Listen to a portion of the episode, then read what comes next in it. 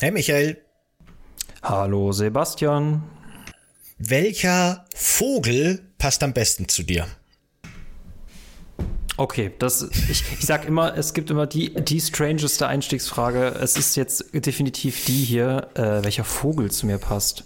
Ja gut, äh, ähm, ich hätte jetzt Adler gesagt, aber ich glaube, das ist auch, weil man so auf seiner Schnelltaste im Gehirn irgendwelche Sachen liegen hat. Ne? Das nächste Mal, wenn man Stadtland Fluss spielt oder so, äh, Vogelart. Äh, ich würde sagen, aber weißt du, wen ich richtig cool finde? Diese Kolibris, äh, Kolibris, an denen sich ja auch bestimmte äh, ähm, Flugzeuge mit Turbinen orientieren, weil die ja quasi auch so einen Schwebeflug haben. Das finde mhm. ich ziemlich cool. Ich wäre ein Kolibri. Was wärst du? Ah ja, okay. Ich glaube, ähm, ich glaube, der Kiwi ist mein Seelentier so ein bisschen. Der hat schon lange keine Flügel mehr. Dem, dem ist das Fliegen viel zu blöd. Der geht über den Boden und pickt auf, was so rumliegt, hat ein chilliges, gemütliches Leben. Ähm, durch naja, ne, durch, durch, ich glaube leider vom Aussterben bedroht durch eingeschleppte Arten, das sind nicht so geil. Aber ansonsten ist der Kiwi schon ein ziemlich cooler Vogel. Den mag ich ganz gerne. Und er heißt auch wie die Frucht, die ich auch lecker finde. Insofern, ne, das Komplettpaket. Ja, sag mir, welcher Vogel du bist und ich sage dir, wer du bist.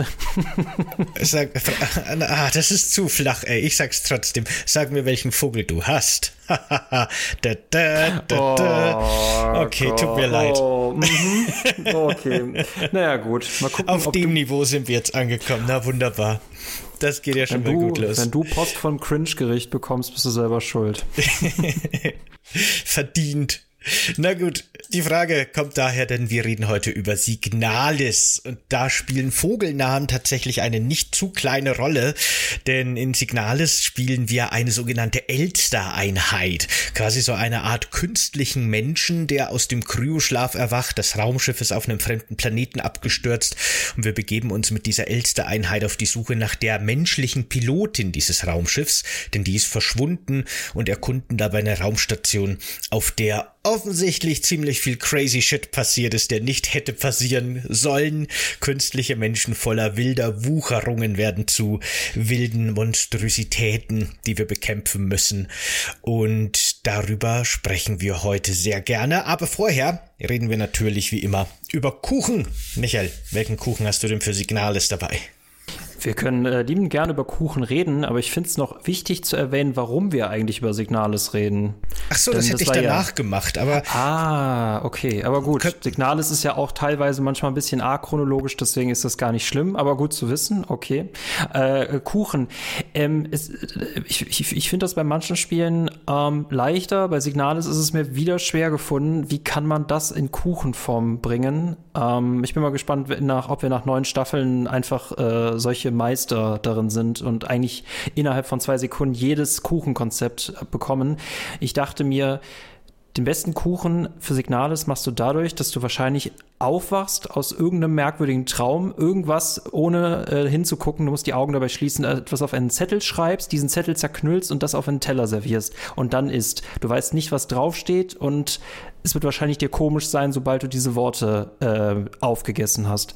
Ich habe einen zerknüllten Zettel irgendwie beschrieben vor mir liegen. Okay, ich dachte, du machst dann wirklich, was auf dem Zettel steht. Aber äh, die Worte an sich sind quasi der Kuchen. Der Zettel ist nur das, das Trägermedium. Ich verstehe. Ja, ich glaube, die, die Worte sind wahrscheinlich die Mineralien und das Papier ist wahrscheinlich äh, die Backmischung. Keine Ahnung. Also, wo? Na gut. Was hast du? Ich hab, kennst du diese also für mich sind das nämlich wirklich einfach nur magische Geräte, äh, technische Wunderwerke, so Apfelschälmaschinen, die, die hinten so einen Kolben haben, so eine Kurbel, die man einfach nur dreht und da ist so eine lange Spirale und vorne sind so verschiedene Apparaturen und dann dreht man den Apfel durch diese Apparaturen durch mit der Kurbel und dann wird er gleichzeitig geschält, entkernt und in so eine Spirale geschnitten. Ich finde das super faszinierend und WTF, wunderschön ja. zum Zuschauen. Das sind total coole Geräte und so habe ich mir einen Apfel quasi in so eine lange äh, Spirale geschnitten, weil ich finde, das repräsentiert Signales wunderschön. Diese endlose, sich wiederholende Spirale immer tiefer in den Abgrund. Das ist der Loop von Signales und der ist hier repräsentiert durch meinen geschälten Apfel mit dem total coolen Apfelschälgerät. Ich finde es sehr schön, dass wir beide sehr künstlerische Kuchen mitgebracht haben. Ich, ich glaube, der Entwickler wäre stolz auf uns. Vielleicht, vielleicht. vielleicht auch nicht. Vielleicht sagt er was für Dilettanten. Ja, genau. Was? Sie haben mein Spiel überhaupt nicht verstanden. Kann schon sein. So, über Signalis reden wir heute. Da wollte ja Michael vorher schon drauf hinaus, denn äh, dieses Spiel hat tatsächlich unseren letzten Steady Community Vote gewonnen. Es dürfen ja jeden zweiten Monat quasi und alle unsere Steady-UnterstützerInnen Spiele vorschlagen und jeden darauffolgenden Monat dann selber über ihre Vorschläge abstimmen. Und ähm, dieses Mal haben wir äh, unsere, also jeder von uns quasi, Michael und ich, haben noch unsere eigenen Vorschläge mit auf die Liste gepackt, jeder einen. Und Signalis war tatsächlich mein Vorschlag, der gewählt wurde. Und das finde ich zwar ganz cool, äh, das freut mich, dass da so viel Interesse dran besteht, weil Signalis für mich auch ein ziemlich cooles und besonderes Spiel ist und ich freue mich, dass wir jetzt heute die Folge dank euch machen dürfen. Aber wir haben im Vorfeld jetzt schon beschlossen, nur zur Info, dass wir in Zukunft keine Vorschläge mehr von uns auf die Liste setzen werden, weil eigentlich wäre es ja viel cooler, wenn ihr uns mit euren Vorschlägen, die vielleicht auch teilweise skurril sind oder vielleicht auch Spiele sind, die wir gar nicht auf dem Schirm haben, komplett überrumpeln könnt und wir wirklich noch was Neues lernen.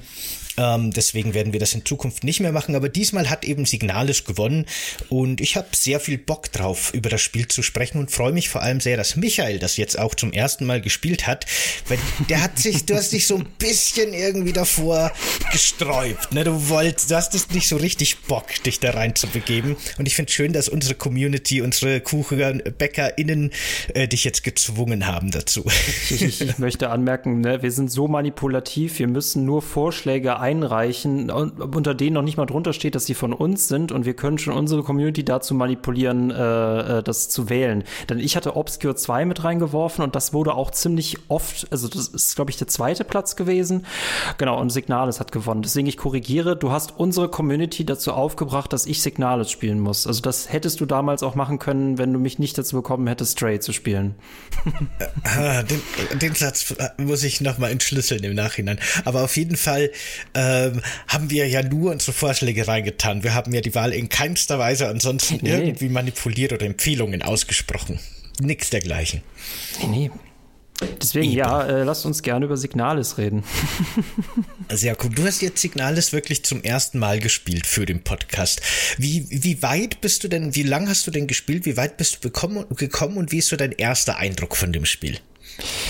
Ähm, ja, äh, lass uns da sofort ins Prequel übergehen. Äh, Signales hatten wir, glaube ich, das ist nämlich im Oktober äh, 22 erschienen, ist ein deutsches Entwicklerstudio und äh, wir hatten es in unserer Release-Liste nicht drin gehabt. Ich glaube, wir hatten, es ist irgendwo zwischen untergegangen.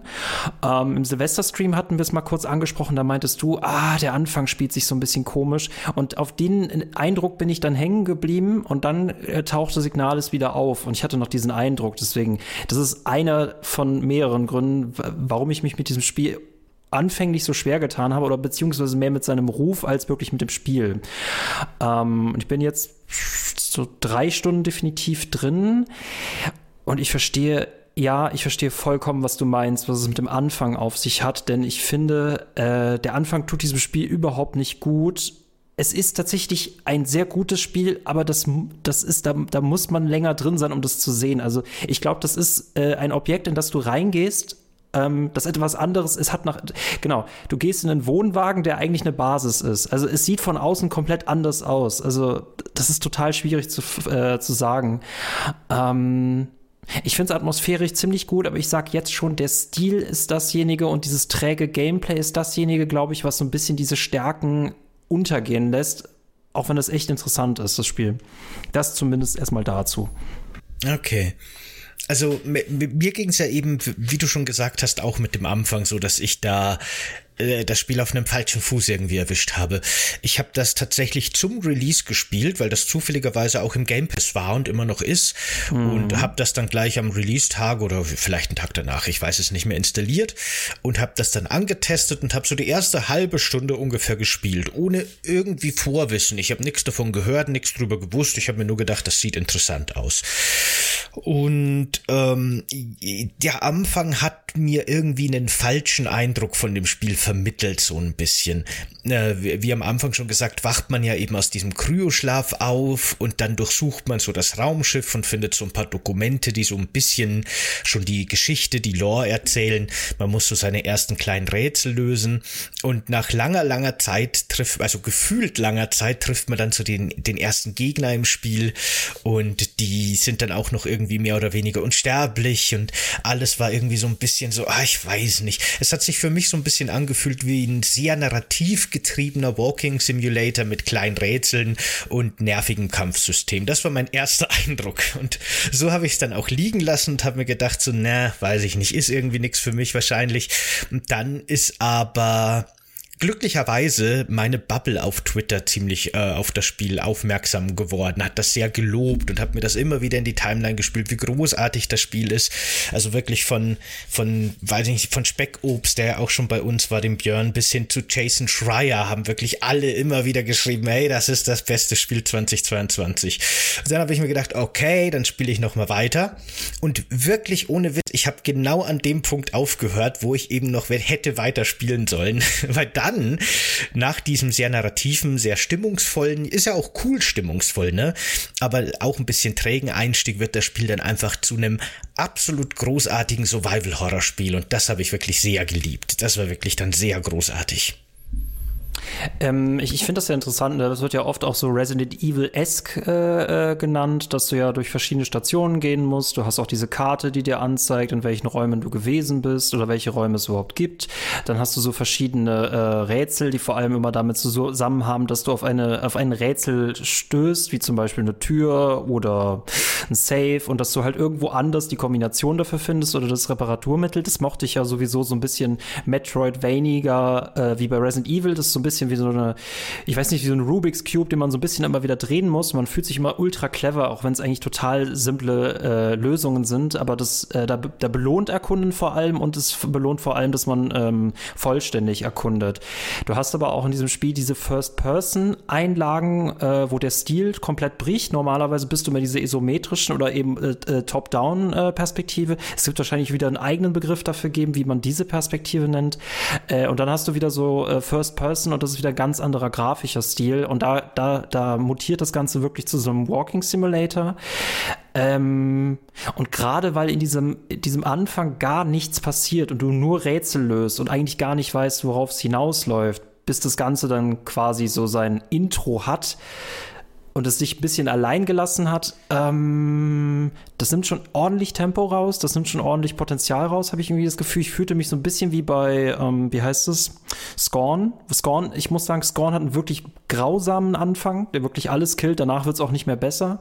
Und ähm, ich, das, das ist so ein bisschen mein Eindruck. Das ist eine, glaube ich, da ist eine super interessante kryptische Geschichte drin in ähm, in Signales. Es ist, man muss sich auf diese Trägheit einlassen. Also das ist Resident Evil, wie man es in den 90ern kennt, sehr träge und man muss mit dem Grafikstil halt warm werden. Aber ja, ja, ähm, das waren jetzt wieder 100 Punkte. Ich weiß gar nicht, wo ich anfangen soll. Heute also, sind wir irgendwie durch. Ich weiß auch nicht, was das heute irgendwie für ein Tag ist. Ich kann es dir ehrlich nicht gesagt nicht erklären, ob ich vor Signales irgendwie äh, äh, geordneter drauf war oder jetzt nach Signales total verwirrt bin. Ähm, okay, eins nach dem anderen. Also ähm, insgesamt Gra Grafik, die hm? Genau, G Grafik wollte ich auch einsteigen jetzt. Also, ähm, ich würde auch sagen, ich würde schon sagen, dass man das so als isometrische Top-Down-Kamera bezeichnen könnte. Abschnitte. Das Ganze erinnert so ein bisschen, hat mich zumindest erinnert an so Oldschool Zelda Dungeons schon fast, weil meistens sind die Räume wirklich immer exakt einen Bildschirm groß, also so viereckige Räume. Das wird später im Spiel, wenn man in den Minen ist, so ein bisschen aufgebrochen, aber ansonsten hat man eigentlich immer Quadrate. Mal sind die ein bisschen länger, dann scrollt die Kamera mit, aber ganz oft ist ein Raum eine, ein, ein Bildschirmabschnitt im Grunde. Genau, genau, mit vier Türen dann immer, das ist guter genau. Punkt, ja. Mhm. Und die Türen mhm. immer so mittig, genau. Äh, ich, mich hat das aber vom Design her tatsächlich eher ein bisschen an Silent Hill erinnert, an Silent Hill 2 mehr als Resident Evil, weil was finde ich für Silent Hill eben so ganz typisch ist, sind diese langen Gänge mit ganz viel Türen. Und wenn du diesen Gang betrittst, dann weißt du immer noch nicht, äh, welche Türen sind überhaupt offen, welche sind verschlossen, äh, welche sind vielleicht komplett verbarrikadiert und du kommst gar nicht rein und jede Tür wird dadurch so ein bisschen, weißt du, so einer kleinen Lootbox an sich. Du, du stehst so in diesem Flur und siehst, okay, auf der Seite fünf Türen, auf der Seite fünf Türen, hinten noch eine Tür und dann geht's los, dass man die Türen abklappert und in drei davon kommt man rein und bei einer fehlt der Schlüssel und so weiter. Das hat irgendwie schon diesen, also so einen ganz starken Erkundungsaspekt. Und das mag ich wirklich ziemlich gerne in Resident Evil, das hat ja da eigentlich eine sehr viel klarere Struktur. Da gibt's wirklich nur Türen, die auch wohin führen, nur Räume, die auch wirklich eine Funktion haben. Und in Silent Hill ist das alles ja ein bisschen es, also Silent Hill 2 wirkt eher wie eine echte Stadt, wie echte Gebäude, aber ganz viele Türen sind verbarrikadiert. Ähm, Resident Evil, die Villa aus dem ersten zum Beispiel, ist ja wirklich so eine Rätselbox im Grunde eher. Die genau. macht ja als Gebäude keinen Sinn.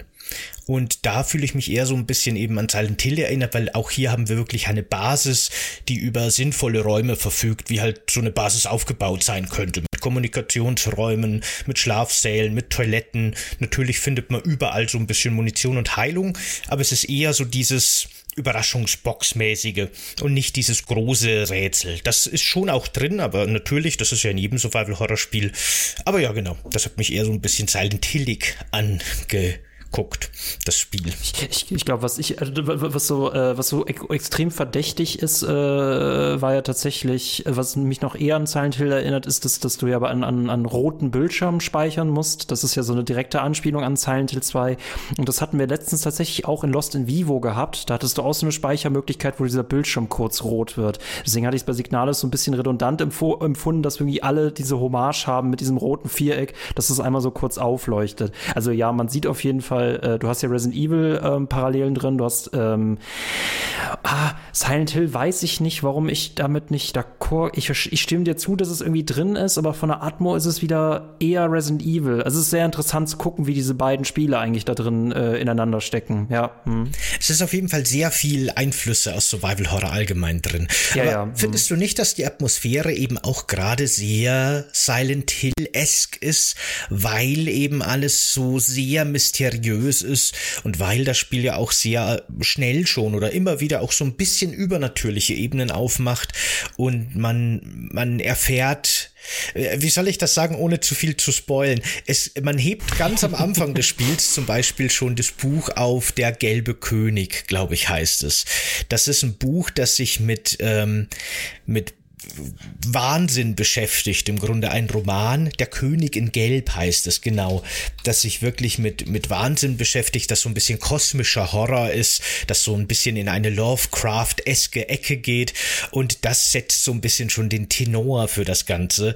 Und ähm, tatsächlich entwickelt sich die Story dann auch, aber auf eine andere Art, als man erwarten würde, finde ich, in so eine sehr psychologischen, sehr psychologische Horrorgeschichte und weniger diese, diese typische Resident Evil böse Wissenschaftler, Experimente und Blättergeschichte.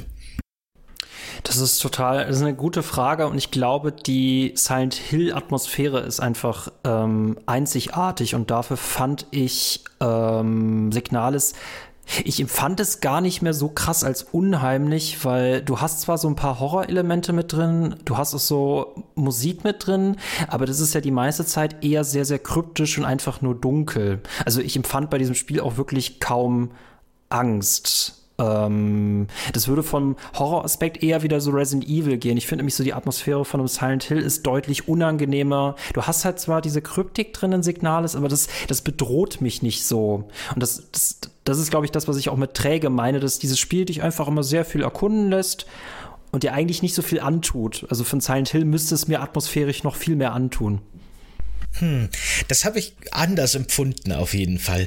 Ich finde nämlich, dass das Spiel einem durchaus ziemlich unter Druck setzt, weil das ist eben ein Punkt, den ich am Anfang ehrlich gesagt gar nicht mochte und an den ich mich erst gewöhnen musste, den ich dann aber eben zu schätzen gelernt habe, weil man Gegner im Grunde so gut wie nicht endgültig besiegen kann.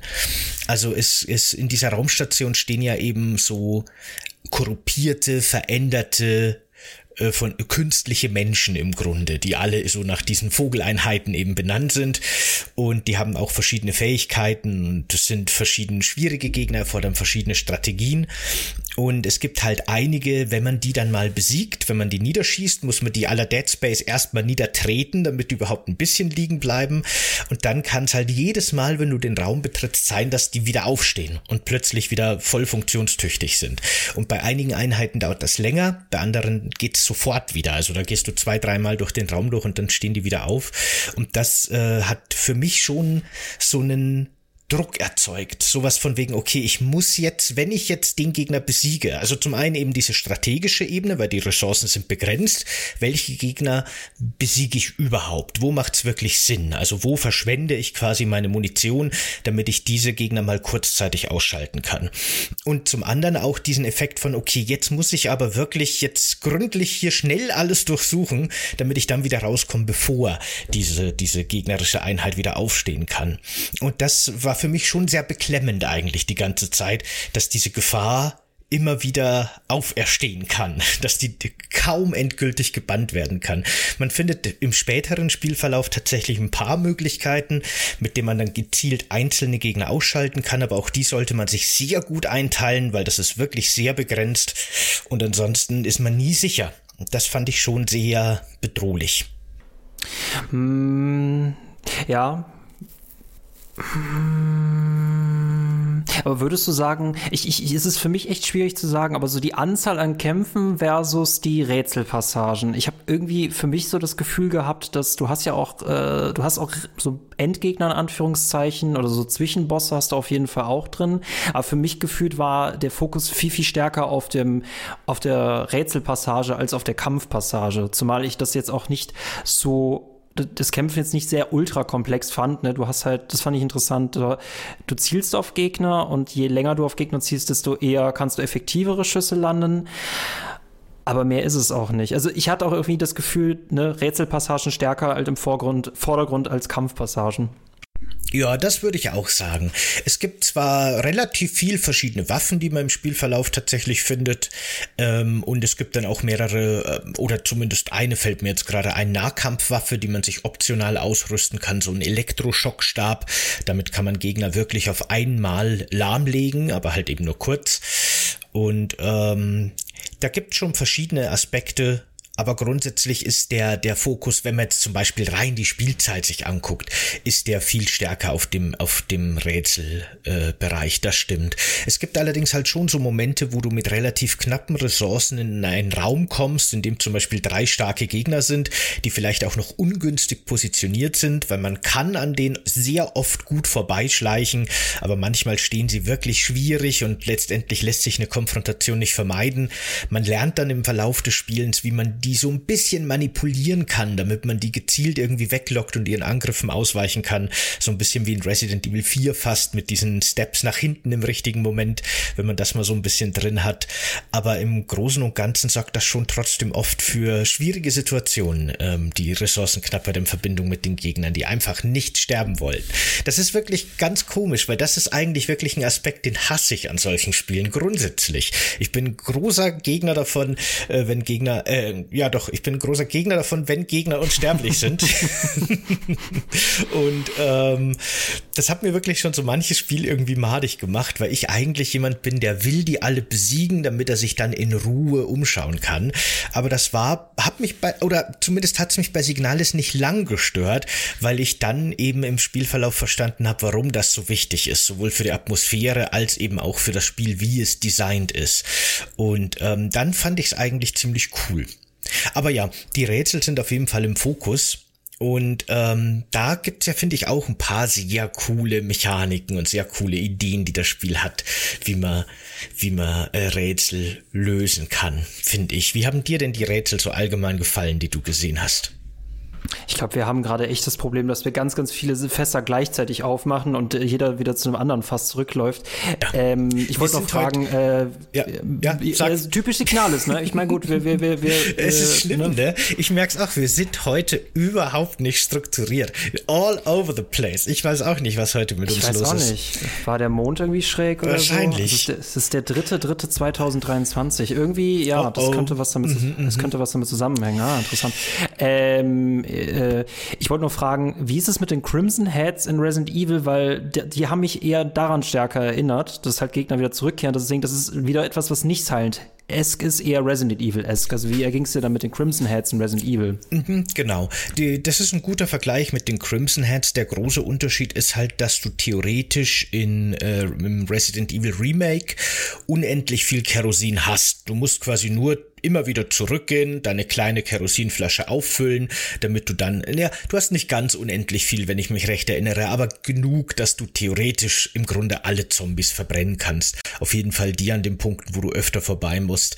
Ähm, und das ist halt in Signales nicht der Fall. Da musst du, da kannst du wirklich nur sehr gezielt sehr wenige Gegner permanent ausschalten. Und äh, ich habe aber auch das Gefühl, dass im späteren Spielverlauf der Kampf sogar noch mal zentraler wird. Ich weiß nicht, wie weit du gespielt hast, aber später äh, kriegt man dann auch so Waffen wie den Granatenwerfer zum Beispiel. Äh, eine sehr wertvolle Waffe. Man findet nicht viele Granaten im Spiel, aber dafür kann man halt dann wirklich ganze Gruppen von Gegner einsetzen. Bosse, also Gegner, die am Anfang noch Bosse sind, werden später dann auch mal als Standardgegner eingesetzt, was ziemlich harte Kämpfe sind. Also und das noch kombiniert mit anderen Gegnern im gleichen Raum, das ist schon äh, nicht ohne. Also das sind schon teilweise harte Kämpfe. Die, die kann man jetzt, finde ich, nicht, also die sollte man nicht komplett vernachlässigen, den Aspekt. Ähm, ja. Also gut, wenn ich den Kämpfen ausweiche, also das ist halt eigentlich meine Grundphilosophie, wenn ich Kämpfen ausweichen kann, tue ich es, um Munition zu sparen. Das hatte mal dazu geführt, dass ich in Silent Hill 2 plötzlich äh, 125 Schuss Pistolenmunition hatte und nicht wusste, wohin damit. Äh, deswegen, ich habe auch die meisten Kämpfe, wenn ich konnte, Signales äh, äh, vermieden. Genau, wie, wie, du schon richtig sagst, wenn es darum geht, einen Raum zu erkunden, dann ist das ganz hilfreich. Äh, was ich komisch finde, Gegner können dich nicht in Räume mitverfolgen. Es sei denn, zumindest ist es mir nie passiert, dass wenn ich einen Raum verlassen habe, dass der Gegner nicht mitgekommen ist. Das finde ich an sich als Feature, fände ich das eigentlich cool, weil so habe ich ja schon wieder zu viel Kontrolle, dass ich äh, einfach zwischen den Räumen wechseln kann. Ähm, Aber das ist, ein, das ist ein mhm. interessanter Punkt, den du ansprichst, weil das habe ich tatsächlich als äh, positiven Punkt mir auf meinem Stichzettel aufgeschrieben, weil ich mag das eben total, wie vorher schon gesagt, dass jeder Raum für sich so ein so ein geschlossener kleiner, so eine geschlossene Schatzkiste ist, so ein geschlossener Raum. Bevor man den betritt, ne, das Spiel hat ja eben auch so Ladezeiten ist übertrieben, aber kleine Schwarzblenden, wenn man den Raum betritt und dann weiß man eben nie, was erwartet einem da drin. Und äh, ist es ein Rätsel, ist es eine gewisse Ansammlung von irgendwelchen gegnerischen Monstern, ist es äh, irgendwas Atmosphärisches, finde ich eine Notiz, finde ich wichtigen Loot, man weiß es nicht. Und das ist immer so ein bisschen diese, jedes Mal wieder, wenn man einen Raum betritt, so diese Erwartungshaltung von, okay, ich bin gespannt, was jetzt kommt, wenn diese kurze Schwarzblende vorbei ist. Und dieser, Aspekt funktioniert für mich auch wirklich deswegen nur so gut, weil dieses Spiel genauso wie ältere Survival-Horror-Spiele diese in sich geschlossenen kleinen Räume hat. Das sind so kleine Ökosysteme für sich, die eben nicht mit dem restlichen Spiel in Verbindung stehen. Und genau das finde ich so schön, weil wenn ich jetzt in modernen Spielen einen langen Gang habe mit fünf Räumen auf jeder Seite und ich mache da halt einfach die, die Türen auf und kann direkt in die Räume reingehen und alles ist so offen miteinander verbunden gestaltet, einfach eine große 3D-Map, dann fehlt fehlt dieser Aspekt für mich komplett. Dieses Gefühl von, äh, weißt, jeder Raum ist jetzt irgendwie was Abenteuerliches und dann gehe ich halt rein, hol den Loot und gehe wieder raus, aber alles ist irgendwie so eins und eine Masse und ich mag diese klaren Abgrenzungen. Und deswegen mag ich auch ganz gerne, dass die Gegner klar ihren Räumen zugeordnet sind, weil die ja teilweise auch wirklich sehr sinnvoll positioniert sind. Äh, das wird sich sonst auch irgendwie, glaube ich, ein bisschen komisch vermischen, wenn die die Räume wechseln könnten und die über die ganze Map nachlaufen und plötzlich hast du in einem Raum alle Gegner und das ist komisch. Ich sage, ich, ich verstehe das vollkommen. Ähm, die Sache ist die, wir können jetzt mittlerweile, kennen wir Spiele, die viel, viel stressiger sind, äh, die auch einfach rein von Gameplay her ähm, Survival-Liga sind. Und Signal ist es halt sehr nostalgisch. Ich habe auch manchmal das Gefühl, dass man als Fan durch dieses Spiel durchgeht und dann nicht gestresst ist, sondern so, hahaha, wie in der guten alten Zeit, ha, wie ich meine Räume liebe und meine Monster liebe. Also es ist wirklich auch ein sehr nostalgisches Spiel. Vor allem, das ist dann wiederum weniger beklemmend. Das meinte ich halt mit, ähm, ich, ich finde, ein Horrorspiel muss halt gewisse ähm, Grenzen und Mechaniken auch einfach mal brechen können. Das ist das gleiche wie, dass man in einem Safe Room auch mal angegriffen werden kann oder dass du in Dead Space an einem, äh, an, einer, in, äh, an einem ähm, hier an einem Shop angegriffen werden kannst. Ich finde auch ein Spiel muss mir immer ein bisschen mal an Komfort, Komfort wegnehmen. Also Signal ist es dahingehend äh, fair, wiederum in Kämpfen ist es halt wieder anders. Äh, sag Bescheid, sobald wir über Rätsel reden wollen. ich muss dir dann noch mal kurz widersprechen, äh, weil ich, ich mag das überhaupt nicht, wenn Spiele ihre Struktur brechen. Ähm, das hat ja zum Beispiel das Resident Evil 2 Remake hat das wieder sehr streng eingehalten. So streng, dass es fast schon wieder albern wird. Aber Mr. X darf keine Safe Rooms betreten. Der steht dann vor der Tür und versucht durch die Türrahmen, äh, durch die Türrahmen zu gehen. Aber da ist eine unsichtbare Wand und dann kann er nur blöd gucken, wie du speicherst in Ruhe. Und das äh, mag ich sehr gerne. Ich finde, das ist in Survival-Horror-Spielen relativ wichtig. Äh, Resident Evil Zero begeht genau diese, diese Sünde, diese Ursünde des, des Survival-Horror Horrors, dass plötzlich in einem Safe Room Zombie-Affen auftauchen. Und ich glaube, alle haben das gehasst, dass das passiert. Sowas darf nicht passieren. nicht in Safe Rooms. Das ist halt die Frage, ne, das ist halt die Frage, welchen Survival-Horror ihr bestellt. Ne? Ihr geht ja auch nicht in eine, in eine Geisterbahn und äh, äh, alles soll irgendwie kontrolliert bleiben. Das ist halt, glaube ich, so eine Frage. Ne? Und ich, ich, ich, würd, ich sehe da auch Resident Evil nicht quasi so als den, äh, den Vorgebenden, auch wenn ich halt Resident Evils Gesetze schätze. Aber äh, Dead Space, man wird am Shop angegriffen, das ist dem Horror Horror äh, tut das auf jeden Fall zugute. Das ist natürlich unangenehm, aber ich gehe ja genau für sowas in so ein Spiel rein. Mhm. Also das, das, ist wieder so eine Geschmacksfrage, denke ich mal. Aber, das ist ja. auch so ein bisschen eine Frage des Konzepts. Ne? Wir haben ja bei Dead Space schon so ein bisschen drüber geredet, dass das ja auch äh, des Öfteren als Terrorspiel statt Horrorspiel bezeichnet wird oder dass zumindest der Begriff so immer wieder benutzt wird, äh, weil es eben viel mehr um dieses diese, diese ständige Bedrohung und dieses, dieses auch Erwartbare teilweise geht. Meistens kündigt sich ja in Dead Space alles schon lange vorher an und du weißt, das passiert gleich und das ist so, oh Gott, oh Gott, oh Gott. Und dazu gehört eben auch, dass du in Dead Space keine Sekunde Frieden findest. Mir ist es beim Remake sogar passiert, dass ich gerade speichern wollte. Ich stand am, an der Speicherstation und das Menü zum Speichern ist schon aufgegangen und plötzlich hat mich von der Seite irgendwas angegriffen, das halt noch zufällig im Raum war und ich habe es nicht gemerkt. Da ist Dead Space halt gnadenlos. Das ist halt glaube ich, auch einfach ein ganz Dead anderes Konzept. Cool. Ja.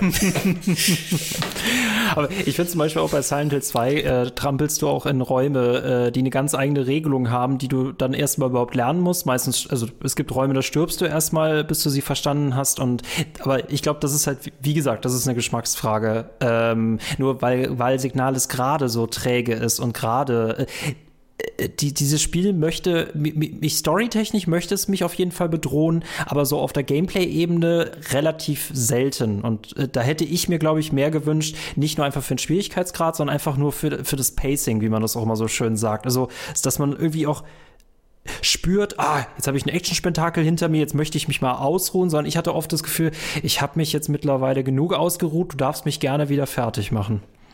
Aber findest du, dass es so träge ist? Weil das hast du jetzt schon öfter gesagt, im Begriff. Das musst du mal kurz dann erläutern, was genau du damit meinst. Weil ich hatte eigentlich nie wirklich das Gefühl, dass das Spiel irgendwie träge ist oder ein zu langsames Pacing oder sowas hätte. Es ist halt, äh, was das angeht, finde ich relativ klassisch gestrickt, also es erinnert da schon stark an so klassische Survival-Horror-Spiele. Es hat jetzt dadurch, dass die Kamera eben so von schräg oben isometrisch ist, nicht diese festen Kamerawinkel und auch keine Panzersteuerung, sondern die Steuerung ist quasi schon direkt, aber ansonsten gehst du halt entweder in eine Richtung oder du kannst so ein bisschen schneller laufen. Und äh, ja genau, wie man das halt so aus seinen Survival-Horror-Spielen kennt, aber ich habe es jetzt irgendwie nicht als auffallend langsam oder eben träge empfunden eigentlich. Äh, äh, das, das, das, ist halt, wie gesagt, diesem Anfang geschuldet und deswegen ähm, auch gerade bei einem Horrorspiel musst du, glaube ich, also es ist, es ist stellenweise manchmal mehr ein Storyspiel als ein Horrorspiel oder es ist ein Horror-Story-Spiel, aber äh, äh, der Anfang, das war schon, das Rennen geht los und dieser Wagen fährt erstmal ganz langsam an. Ich finde das Intro sehr stark, damit sehr vielen verstörenden und überraschenden Elementen. Also dieses Spiel ist auch künstlerisch oft sehr überraschend, äh wo du es gar nicht erwartest und mit diesem sehr, sehr langsamen und sehr, sehr narrativen und sehr, sehr rätsellastigen Anfang gehst du dann halt quasi so in diese erste Szene rein. Und diese erste Szene hätte auch ein Anfang sein können, so vom, vom, vom Niveau her, so vom, so vom Rhythmus her. Dann hast du zwei Anfänge hintereinander. Und das ist so ein Gewicht, das dieses Spiel halt mitschleppt. Es hat auch rasantere Szenen, aber es ist so das hat dem so ein bisschen diesen Ton vorgegeben, zumindest so in meiner Erfahrung. Und dann, dann hast du da auch noch nicht mal wirklich viele Kämpfe. Also, ähm, und deswegen für mich war es dann äh, längere Zeit eher ein Storyspiel, äh, in, de in denen Horrorelemente drin waren, aber eher nebensächlich. Ja, äh, wie lange hast du denn das Spiel ungefähr gespielt? Wie weit? Weißt du es von den Kapiteln her oder so?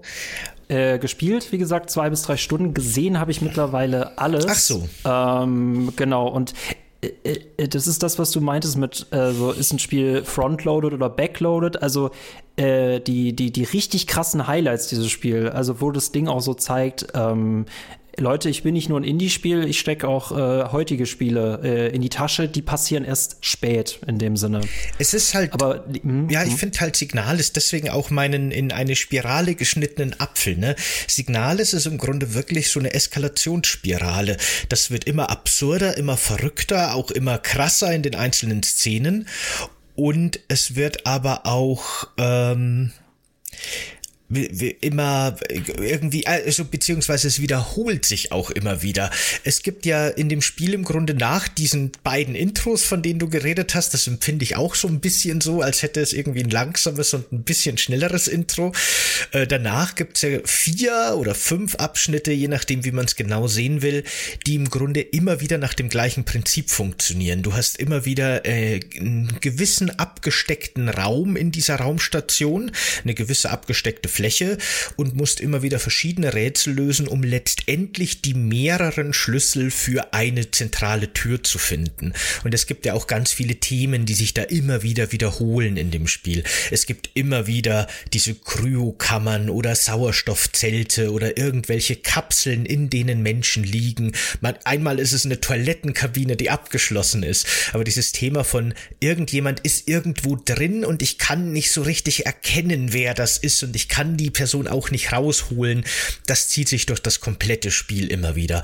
Immer wieder die gleichen Motive, auch der gleiche Gameplay-Loop in äh, für sich geschlossenen Arealen. Also im Grunde besteht das Spiel, finde ich, nach diesem Intro aus vier oder ja, sagen wir vier äh, in sich geschlossenen kleinen Survival-Horror-Spielen, die aufeinander aufbauen und immer mehr eskalieren. Und diese Struktur finde ich echt ziemlich interessant und ziemlich cool. Ist gar nicht so super ungewöhnlich. Kennen wir eben zum Beispiel auch aus Resident Evil, wo es das, den Villa-Abschnitt gibt und den Laborabschnitt, ne? Und so diese verschiedenen Kapitel kennt man ja. Aber hier ist das, finde ich, noch viel mehr durch diese sich ständig wiederholenden Motive, die auch in der Story verankert sind drin. Und das fand ich schon sehr interessant und sehr cool. Ähm, ich finde, da und da hinzu kommt, ne, also einfach nur dieser chronologische Ablauf von null bis eben Ende. Dann kommt dazu, das ist an sich ein Storyspiel. Das ist das, was mich am meisten anspricht. Ich finde diesen Gameplay-Dings, das finde ich stellenweise äh, ein bisschen langweilig und dann hast du dieses Grafische. Und ich finde, äh, äh, was einen auch so ein bisschen rausreißt, sind quasi, darüber haben wir auch schon kurz geredet, bevor wir mal später über Rätsel reden. Es gibt ja diese First-Person-Erkundungspassagen, ähm, in denen du entweder freilaufen kannst, das ist okay, und dann gibt es diese merkwürdigen auch schon etwa, also sehr, sehr angestaubten Varianten, dass du dich von, dass du dich von Bild zu Bild bewegen kannst. Ne? Ich stehe vor dem Schreibtisch, ich klicke, dann bin, stehe ich direkt vor dem Schreibtisch, dann klicke ich nochmal, dann bin ich vor dem Computer, dann klicke ich nochmal, dann bin ich vor der Tastatur. Und dann, dann läuft noch dieser Cursor so extrem langsam und dann kannst du auch, da kannst du auch nicht alles anklicken, sondern du musst so ein bisschen raten. Das hat so ein bisschen Point-and-Click-Adventure-Dings. Und das verleiht dem Ganzen auch so eine ähm, Trägheit. Ich, ich finde das Erkunden, das, das macht schon Spaß, aber auch hier hätte ich mir, das hätte man, glaube ich, einfach lösen können, dadurch, dass alles 20 Prozent nochmal schneller ist oder du machst es wirklich frei begehbar. Da weiß ich nicht, warum man sich für diese Bild-zu-Bild-Sache entschieden hat, ob das nur nostalgisch gemeint war. Weil ich finde, es hatte für mich keinen atmosphärischen Wert in dem Sinne. Ja, wie schon gesagt, für mich hat dieses, diese einzelnen abgeschlossenen Räume eben schon einen, einen Mehrwert. Ich mag das sehr gerne. Ich finde das wirklich von der Struktur her sehr viel schöner, einfach äh, glatter, und, und ähm, klarer halt einfach. Das finde ich sehr schön. Achso, aber ich meinte ja diese Bild-zu-Bild-Erkundungspassagen so, Erkundungs ah, ja, die meinte okay. ich. Davon rede ich Okay, ich verstehe. Genau. Die, wo man wirklich wie durch so alte Point-and-Click-Adventures wirklich irgendwo genau. hinklickt genau. und dann zoomt die Kamera hin und dann, ne? Ja, ja. Da gibt's ein paar solche Passagen, die finde ich jetzt auch nicht großartig, keine Ahnung. Äh, mir sind auch die kleinen Walking Simulator Passagen, in denen man plötzlich in der First Person erkundet, sehr viel lieber aber das hat mich jetzt auch nicht großartig gestört.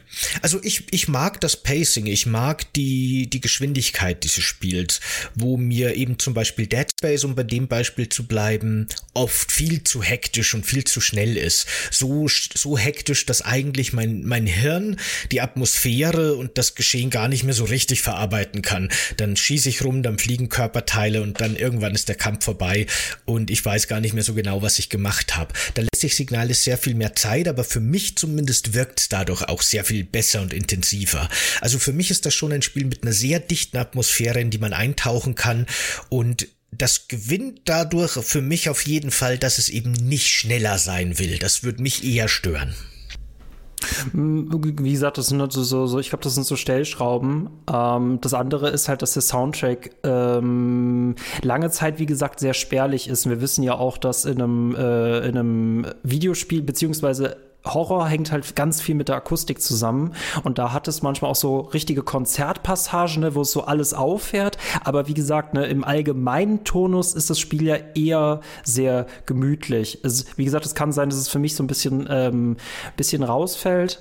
Ähm mir macht's, mir macht's definitiv Spaß. Ich würde nur wahrscheinlich sagen, so von dem, was es so auf manchen Ebenen an Dichte liefern kann, kann es auf anderen Ebenen nicht so viel Dichte liefern. Also ich äh, würde man das irgendwie prozentual aufteilen, haben sie bei Story wahrscheinlich 1000 Prozent abgeschossen und bei anderen Dingen halt einfach weniger. Das macht viel, viel Spaß, aber ich finde, es kippt Richtung Story viel, viel krasser als Richtung Gameplay der Plus, der, der, der, der, wahrscheinlich für mich größte Punkt ist einfach die Grafik an der Stelle. Da entscheidest du aber, ob wir in den Raum Grafik gehen oder um den Raum Rätsel.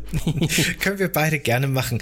Ähm, ich wollte halt, äh, obwohl das passt schon zur Grafik, da machen wir da gleich die Überleitung, weil äh, für mich funktioniert die Atmosphäre halt eben schon auch durch Sounddesign gut. Also ich mag auch dieses Minimalistische und vor allem dazu zählt ja für mich nicht nur der Soundtrack, der wie du sagst, Text eben wirklich teilweise spärlich ist, sondern auch die Soundkulisse. Und das Spiel hat quasi, das spielt in so einem typischen 80er Jahre Science-Fiction-Setting, so ein bisschen wie aus den Alien-Filmen. Alles hat so diese mhm. alten Röhrenmonitore und alles hat so klippernde Tastaturen, die man hört und man hört das Surren der, der alten Hardware, die da in den Rechnern ist und so weiter.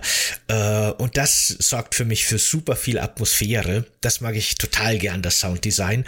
Aber auch optisch finde ich das Spiel eben insofern echt ansprechend, weil es ist natürlich, wie wir schon gesagt haben, ein, ein kleineres Spiel. Haben wir schon gesagt, dass es nur von zwei Personen gemacht wurde? Ich weiß es gar nicht. Äh, dem Podcast doch nicht im Vorfeld. Okay, nur. genau. Das wurde ja nur von zwei Personen gemacht, das Spiel. Ähm, aus Hamburg, glaube ich, kommen alle beide. Oder zumindest aus Deutschland, Sie? ja, genau. Mhm. Und ähm, ich finde das echt erstaunlich, was die da abgeliefert haben. Insgesamt, aber auch in, in in der Grafik. Die sind natürlich relativ minimalistisch an das Ganze rangegangen. Man darf jetzt keine super hoch detaillierten 3D-Modelle erwarten. Das Ganze ist sehr stilisch, stilistisch und simpel. Aufgrund der, der Top-Down-Perspektive reicht das aber, finde ich, vollkommen. Aber durch Beleuchtung und durch Raumatmosphäre holen die da teilweise wirklich sehr viel raus. Ich finde das super cool, wenn man einen Raum betritt und man sieht quasi schon den langen Schatten von, von so einer Storcheinheit, so eine äh, korruptierte große Einheit mit übernatürlich langen Beinen quasi und so einem Hackebeil in der Hand und man sieht schon am Schatten, wie sich da so eine Figur diesen langen Gang entlang nach unten einem nähert, kann aber nicht so ganz abschätzen, wie weit sie noch entfernt ist, wie viel Zeit man noch hat und so. Die arbeiten da schon sehr viel mit, mit einfachen Mitteln, um wirklich eine coole Atmosphäre zu erzeugen. Mm, du hast ja diese mm, diesen Wechsel immer so zwischen leichten Anime-Szenen, das ist meistens so in den Story-Passagen, wird eher so in Comic ähm, erzählt. Und dann hast du ja wieder diese sehr allgemeine ähm, isometrische Grafik. Und ich, ich stimme dir zu, Licht Licht können sie definitiv. Äh, und auch das wird wieder eine Geschmacksfrage sein. Es ist son ab, abgeseits von den, äh, von den krassen Lichteffekten oder auch so Nebeleffekten haben sie auch mal, äh, vor allem überflutete Gänge sehen auch richtig cool aus. Ähm, aber sonst sieht's für mich halt oft immer nur so nach Pixelbrei aus. Also es ist echt schwierig, manchmal in Räumen zu erkennen, also gerade auch wenn du dort kämpfst, äh, wie genau die Körper aneinander vorbeigehen oder was das genau ist. Und du kannst anhand der Grafik auch immer, äh, weil die immer das gleiche Asset für Papiere oder Notizen verwenden, siehst du halt schnell, ähm, wo in Räumen genau das ist, was du finden musst und was Kulisse ist. Ich will jetzt nicht sagen, die hätten da. ich weiß es nicht, dann hätten sie irgendwie mehr Budget rein. Also ich will nicht damit sagen, dass sie mehr Budget hätten reinhauen müssen. Ähm. Also ich finde das ganz schön, dass das Spiel eben dadurch, dass da auch eben Notizzettel aussehen, wie Notizzettel aussehen und Heilung aussieht, wie Heilung aussieht und auch so sich abhebt von der Umgebung, dass das Spiel dadurch, finde ich, eben schon relativ gut lesbar wird. Ähm, Lesbar ja, nicht organisch. Also es ist, du merkst einfach, es ist eine platte Kulisse, in der Sachen reingelegt worden sind. Nicht, dass das, das nicht, dass das äh, zu 100 Prozent so ist, aber die, ich, ich, das ist einfach das Problem, was ich mit dieser Grafik habe, die die meiste Zeit einfach nur aus sehr, sehr dunklen Orten besteht, mit wirklich manchmal ein paar Farbspritzern und diesem richtig krassen Comic-Bildern, die aber dann wieder komplett verschwinden, sobald wir uns wieder in der isometrischen Perspektive bewegen. Das hätte ich tatsächlich auch noch viel lieber in dieser, äh, weiß ich nicht, in dieser Anime-Grafik gespielt, weil äh, diese Protagonistin sieht halt in dem Comic richtig krass aus und dieser ganze Effekt verschwindet ja sofort in der isometrischen, wo sie ja wirklich nur so ein Polygonhaufen ist. Ach, ich fand das eigentlich ganz cool. Ich fand, das ist gerade der, der richtige Detailgrad, dass die Fantasie angeworfen wird. Nicht zu detailliert, man sieht alles nur so ein bisschen schemenhaft. Das hat für mich funktioniert. Ähm, ich weiß nicht, jetzt zum Beispiel das Resident Evil 4 Remake, das mit einem ganz anderen Budget daherkommt, hat halt alle zerstörbaren Kisten mit auffälligen gelben Klebeband umwickelt. Ich weiß auch nicht, ob das für die Atmosphäre besser ist oder so. Also das, das verstehe ich sowieso nicht. Gut, das hat es ja schon bei Resident Evil Village drin gehabt, ne? Also ich, ich, ich ähm, da müsste man überlegen, wie du es in Resident Evil 7 fandest, weil da fand ich, haben sie es eigentlich ganz gut gemacht, dass es so organisch eingebaut wird und dass du darauf achten musst, dass du, äh, wo Items sind. Und die werden dir nicht wirklich nochmal sichtlich gemacht. Das ist jetzt wieder die Frage, wofür entscheidet es sich? Soll ein Spiel gamey sein oder soll ein Spiel atmosphärisch sein? Und äh, ich, ja genau, da musst du halt auch Signales-Kompromisse machen. Eben genau, das ist ja immer das Problem. Weil wenn du eine total detaillierte, schön eingerichtete, tolle Grafik machst, dann findest du halt als, als Spielender überhaupt nichts mehr, weil du nicht weißt, mit was kannst du interagieren und mit was nicht. nicht. Und dann haben viele Spiele ja auch so diesen, äh, diesen typischen äh, dritten, vierten Sinn, den die ihren äh, ProtagonistInnen geben, wo man dann irgendwie wie so ein Sonar, so ein Wal pingen kann und dann leuchtet alles auf, was man sammeln kann oder irgendwie sowas in der Art. Da gibt's ja ganz viele Workarounds im Grunde, wie man das dann so ein bisschen gamey und lesbar macht. Ähm, ich glaube, so, so richtig, ich glaube, so die perfekte Fusion aus Stimmung und, und, und Realitätsnähe und trotzdem Lesbarkeit und Gamey, den gibt's, glaube ich, nicht wirklich. Das ist immer eine Frage des, des wie nee. man sich entscheidet, halt nee, einfach, nee, wo man eher hingehen will. Ähm, warum ich diesem Spiel auch äh, hier Silent Hill nicht zu sehr äh, ähm, äh, geben möchte, diesen Charakter, ist es halt vor allem gerade durch diesen Pixel-Stil, ähm, erkennst du die Gegner halt nicht in der isometrischen Perspektive. Und das ist für mich halt unglaublich wichtig, um halt Grusel und Horror zu empfinden, dass ich halt Gegner erkenne. Es gibt andere Gegner, ich würde später nochmal die Frage stellen, wie viele Gegner es denn jetzt eigentlich gibt. Ich habe die Befürchtung, es gibt irgendwie nur zwei plus, plus Bossgegner. Äh, aber wenn ich nicht erkenne, gegen was ich kämpfe, habe ich auch meistens keine Angst davor, außer dass es dieser Pixelhaufen auf mich zukommt und ich glaube, das hätte irgendwie, das, ich, dafür hätte ich, glaube ich, noch mehr äh, Angst, empfunden, Angst empfinden können, wenn ich auch erkannt hätte, worauf ich da schieße. Mhm. äh, es gibt tatsächlich sehr viel mehr Gegnereinheiten. Ich glaube, ein paar davon hast du sogar getroffen, nur vergessen wahrscheinlich. Äh, ja, oder nicht auseinanderhalten. Vielleicht, können. wer weiß. äh, es sind ja natürlich in diesem, in diesem Universum, muss man sagen, sind, gibt's nur Frauen, so ziemlich, glaube ich. Im ganzen Spiel trifft man eine einzige männliche Figur. Äh, alle anderen sind weiblich gelesen. Und sehr progressives Spiel, und, sehr, sehr gut, ähm, ja. Somit sind auch alle Monster-Designs im Grunde diese weiblichen Körper. Und äh, wie ich schon gesagt habe, es gibt diese Storcheinheiten, die sehr lange Beine haben, die quasi als die, die Einrichtung noch funktioniert hat, so ein bisschen die Sicherheitskräfte waren, die den Überblick über alles hatten. Und es gibt dann diese normalen humanoid-großen Einheiten. Ich weiß gar nicht, was das für welche sind. Sind das auch älteste Einheiten, so wie unsere Hauptfigur? So, so ungefähr halt, relativ normal, menschlich. Und das sind schon die am weiten weiten verbreitesten, äh, ja, schon die am weitest verbreiteten Gegnertypen. Die Gegner, die am meisten verbreitet genau. sind, auf die du am häufigsten genau. triffst. Es gibt aber auch schon relativ früh im Spiel so Gegner, die ja, es ist schwer zu sagen, die Arme sind irgendwie so komisch deformiert und zu so Stelzen geworden und die kriechen immer aus irgendwelchen Bodenplatten raus und sind dann, ne, die erscheinen plötzlich. Normalerweise ist es ja so, du betrittst einen Raum und kannst schon sagen, okay, da steht jetzt diese eine Gegnereinheit, die guckt in den Spiegel, an der kann ich mich vorbeischleichen und eine andere patrouilliert die Gänge entlang. Wenn ich das gut time, dann passt das schon, dann komme ich da durch, ohne zu kämpfen. Aber ab und zu passiert es dann eben, dass du mitten im Raum bist und plötzlich verschiebeln sich überall die Bodenkacheln und es kommen diese Gegner raus und schreien dabei und das ist total so, oh Gott, oh Gott, oh Gott, ich bin umzingelt. Ähm, ich weiß nicht, hast du eine Kolibri-Einheit getroffen? Ich glaube, die kommen erst ziemlich spät. Die sind sehr cool, sehr crazy. Das Lustig, dass ich mich in der Anfangsfrage für Kolibri entschieden habe und ja. es tatsächlich ja eine Einheit dazu gibt. Okay, nee, ich, ich hatte nicht das Vergnügen, auf sie die zu treffen. Die trifft man im Spiel tatsächlich auch nur ein paar Mal, aber die ähm, stören im Grunde deine Wahrnehmung und deine Sinne. Und dann werden dir überall. Ah, dann habe ah, ich sie ah, doch gesehen okay, im Gameplay. Da werden aber, dir mhm. überall quasi verschiedene Bilder und Frequenzen eingeblendet, ne? Und es ist laut und unangenehm. Also es ist auch wirklich unangenehm, sich in einem Raum zu befinden, in dem so ein Kolibri ist sowohl visuell als auch äh, auditiv. Und äh, du musst dann im Grunde die, die aus diesem Wirrwarr, das auf deinem Bildschirm ist, die richtige Radiofrequenz finden. Und dein Radio, was ja auch für die Rätsel, zu denen wir dann danach noch kommen, ein sehr großer Faktor ist, ähm, musst du dann auch die richtige Frequenz einstellen, damit du dieses Störsignal quasi umgehen kannst und dann musst du die, die, ne, die richtige von mehreren Kolibris finden. Es ist alles ein bisschen kompliziert und cool, aber dann gibt's noch die, die, diese großen gepanzerten Einheiten und später, das Spiel wird ja später sehr surreal und absurd. Es gibt dann auch einen Bereich, das hat mich ein bisschen gestört, das mochte ich wieder gar nicht. Da gibt's keine Karte mehr. Da muss man wirklich nach Erinnerung navigieren und dann ergeben auch noch die Verbindungen der Räume keinen Sinn. Du gehst rechts raus und kommst Großartig. von oben wieder rein. Ne? Ich habe mir dann wirklich selber, also mir hat das dann auch gefallen letztendlich. Ich habe mich mit Zettel und Stift hingesetzt und mir wirklich selber meine eigenen Karten gezeichnet, die dann auch funktioniert haben. Das war sehr cool cool, das hat, war sehr retro auch, aber das plötzlich mit diesem, ja, du hast hier deine Karte und kannst das schön erkunden und abarbeiten gebrochen wird, ähm, das fand ich im ersten Moment nicht so geil.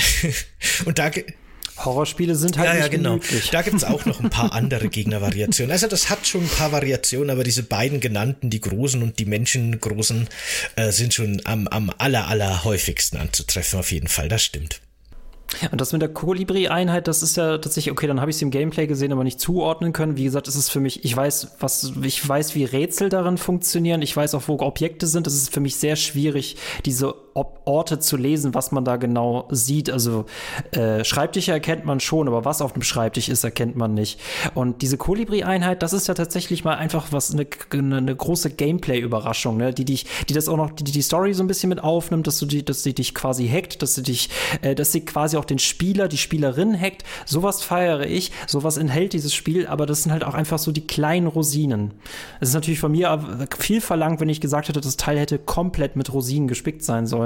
Aber das sind so Überraschungen, die erwarten dich halt relativ spät erst. Ne? Das stimmt, ja, relativ spät. Bei den Rätseln gibt es aber, finde ich, schon eigentlich ziemlich viel Überraschungen. Also da haben sie zumindest ein breites Repertoire an einerseits sehr üblichen und altbekannten Rätseln genommen, die man teilweise wirklich schon aus der Urzeiten des Survival Horrors kennt. Aber ich finde auch ein paar recht coole und clevere Ideen. Wie fandest du denn die, die Rätselpassagen in dem Spiel, die ja, wie wir schon gesagt haben, schon den ganz großen Part auch einnehmen? Genau, deswegen, ne? also äh, man kann sich quasi nicht aussuchen, was man im Spiel am meisten hat. Das gibt das Spiel ja einem vor, dann ist es halt ein Rätsel-Story-Spiel mit ein paar Horrorelementen. Ähm, rätseltechnisch äh, äh, tatsächlich, ähm, ich finde, da hatten sie einmal die Erkundungspassage, das ist relativ am Anfang, da haben sie sie ganz gut genutzt. Da musst du eine Chipkarte halt wieder zusammensetzen und das Spiel gibt dir erstmal keinen Hinweis darauf, äh, wie du das hinbekommst. Und durchs alleinige Erkunden siehst du plötzlich einfach äh, irgendwo Klebeband rumliegen. Das siehst du nicht in der isometrischen Perspektive, dafür musst du in diese Ego-Perspektive gehen. Und das fand ich ziemlich clever gelöst. Ähm, und ich glaube, eines meiner Lieblingsrätsel war tatsächlich, dass man ein, äh, da musst du eine Tür hacken und musst, äh, da bist du an so einem Dietrich-Gerät und da kannst du einen Schlüssel wachsen lassen. Und diesen Schlüssel musst du so wachsen lassen, dass halt äh, genau das, äh, das ans Schlüsselloch passt. Und das ist eigentlich ziemlich cool, dass du nicht, dass du nicht nur so ein Rätsel hast, sondern so ein richtig kleines Minispiel. Gibt es ja diverse von. Und die habe ich wiederum äh, auch sehr, sehr genossen. Sind aber wiederum einzelne Spiele für sich. Ja, dieses Schlüsselrätsel, das ja auch ziemlich früh schon kommt, mochte ich auch. Da hat man quasi so einen Schlüssel, den man wie durch so 3D-Drucken so ein bisschen verändern kann. Ja, und man sieht cool. dann auf so einem Monitor quasi so eine Röntgenansicht von dem Schloss. Und so kann man dann immer so ein bisschen abstimmen, wie die einzelnen Bolzen jetzt noch verschoben werden müssen. Das war schon sehr cool. Es gibt auch später im Spiel noch ein Rätsel, das hat mir auch sehr gut gefallen. Da muss man eine gewisse Radiofrequenz empfangen. Und damit man die empfangen kann, muss man quasi drei Radiostationen ausrichten, richtig. Also du siehst da so eine große Karte von diesem Areal, von diesem Planeten. Du siehst deine Station auf dieser Karte und du siehst mehrere so Sendetürme und du musst diese Sendetürme quasi drehen, damit dann irgendwie das Radiosignal bei dir ankommt und die Hinweise dazu, ob die einzelnen Radiotürme richtig stehen, kriegst du eben dadurch, indem du dein Radio währenddessen laufen hast und immer wieder die Frequenzen so ein bisschen durchgehst und dann hörst du quasi, ob du jetzt schon im Sendebereich von einem der Türme bist und äh, das war ein sehr cooles Rätsel, das sehr viel rumprobieren äh, erfordert hat und das auch vom Sounddesign vor allem halt wirklich sehr cool gemacht ist. Das ist mir sehr im Gedächtnis geblieben. Das mochte ich echt gerne.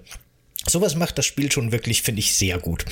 Ähm, genau ich weiß jetzt schon, ich weiß nicht, welche, wenn, wenn wir unseren Podcast heute ein bisschen äh, selber wie eine Raumstation mit verschiedenen Türen ansehen und jedes, jede, jeder Raum ist ein Thema für sich, weiß ich auf jeden Fall, dass es einen Story-Raum gibt und dann könnte es sein, dass wir nach sehr, sehr langer Zeit mal wieder einen Spoiler-Part hatten, nämlich den hatten wir schon lange nicht mehr.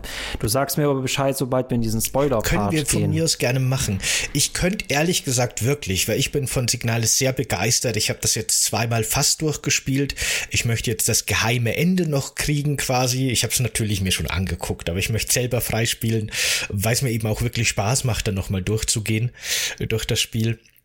Und ähm, Genau, und ich könnte ewig drüber reden, wirklich. Es gäbe noch 100 Punkte, aber wir sind jetzt schon fast bei einer Stunde. Deswegen würde ich sagen, machen wir diesmal wirklich einen Spoiler-Part und reden so ein bisschen über die Geschichte, über die sich wiederholenden Muster und was wir da draus so lesen können und äh, ob wir vielleicht eine Antwort, eine mögliche, eine Interpretation gefunden haben und ob es die überhaupt gibt.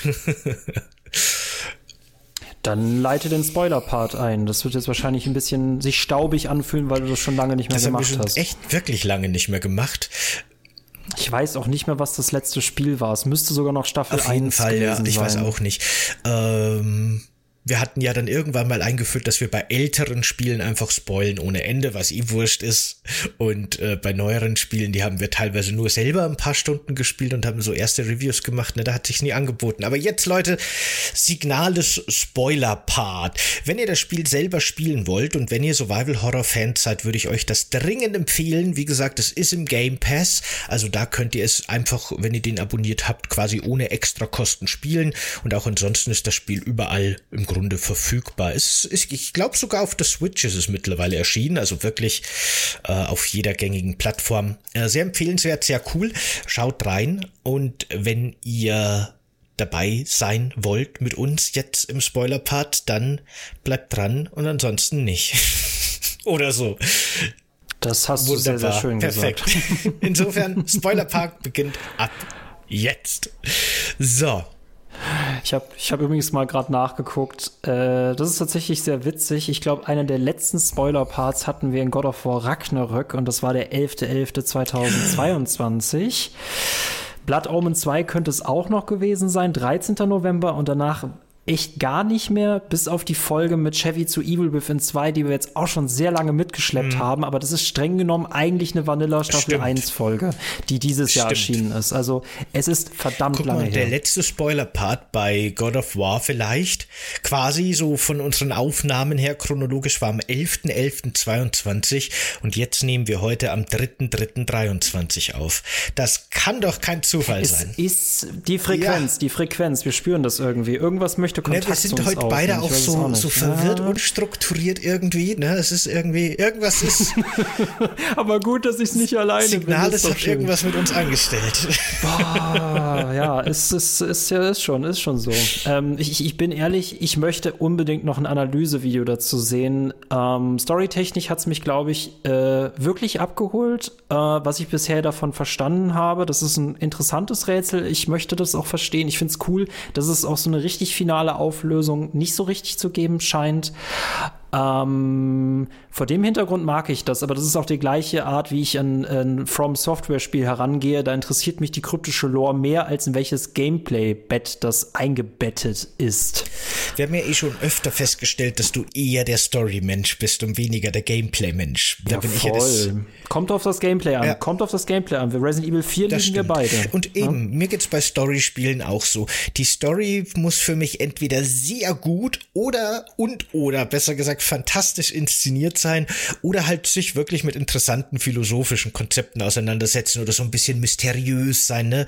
Damit kann man mich hucken, aber alles andere ist für mich ungefähr so wertvoll wie Story in Pornos. Also nicht.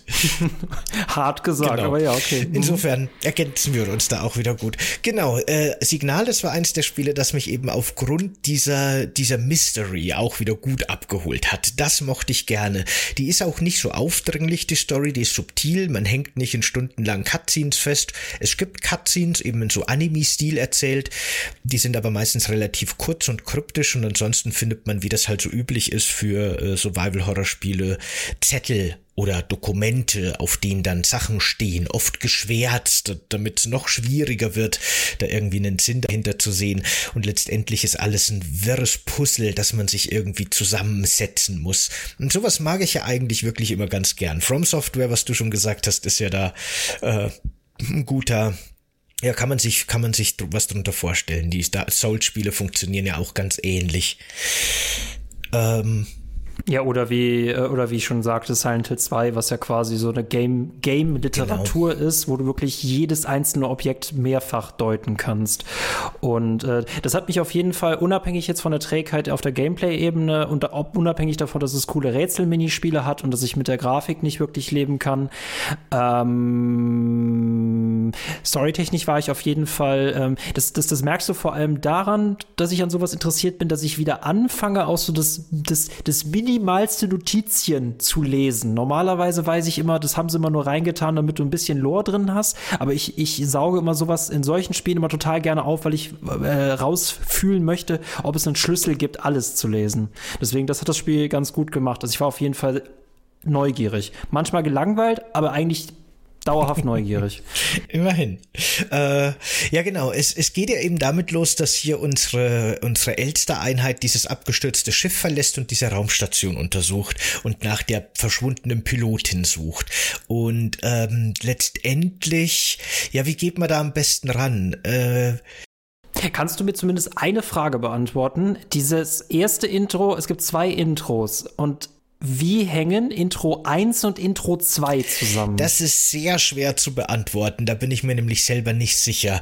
Denn im ersten Intro geht's ja damit los, dass unsere Hauptfigur dann das Schiff verlässt, durch so eine Eiswüste stapft und dann in so einen ganz surrealen Schacht irgendwie, so ein kreisrunder Schacht mit so kleinen Stempen, äh, die so aus dem Schacht herausragen, die so treppenartig angeordnet sind, hier hinuntersteigt und dann durch ein sehr kleines, enges Loch kriecht. Und so betritt man dann quasi das zweite Intro, so wie es wir bezeichnet haben.